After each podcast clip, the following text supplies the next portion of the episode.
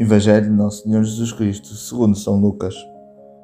Naquele tempo, estava Jesus a falar à multidão sobre o reino de Deus e a curar aqueles que necessitavam. O dia começava a declinar. Então os doze aproximaram-se e disseram: Manda embora a multidão para ir procurar pousada e alimento às aldeias e casais mais próximos, pois aqui estamos no local deserto. Disse-lhe Jesus: Dá-lhes vó mesmo de comer. Mas eles responderam: Não temos senão cinco pães e dois peixes. Só se formos nós mesmos comprar comida para todo este povo. Eram de facto uns cinco mil homens. Disse Jesus aos discípulos: Mandai-os sentar por grupos de cinquenta.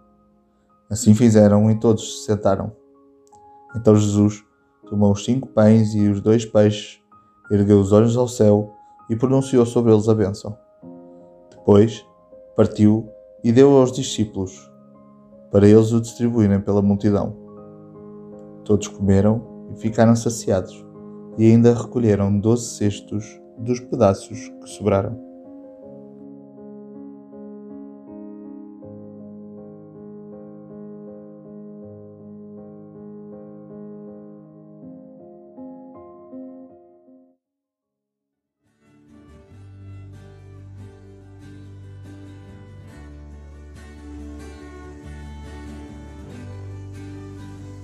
As dádivas de Deus são tão grandiosas que, por muito que tentemos entender, são impossíveis de explicar.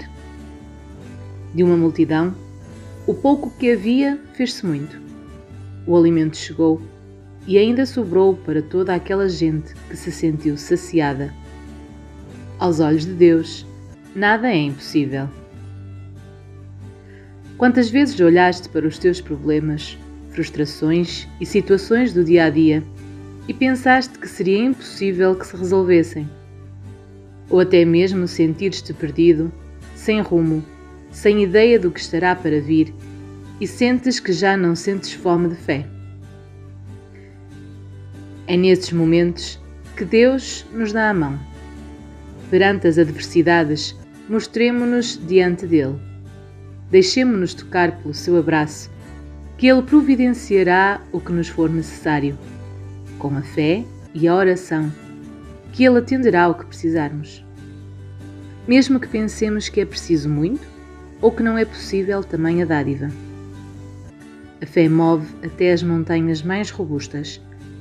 Não deixemos de acreditar.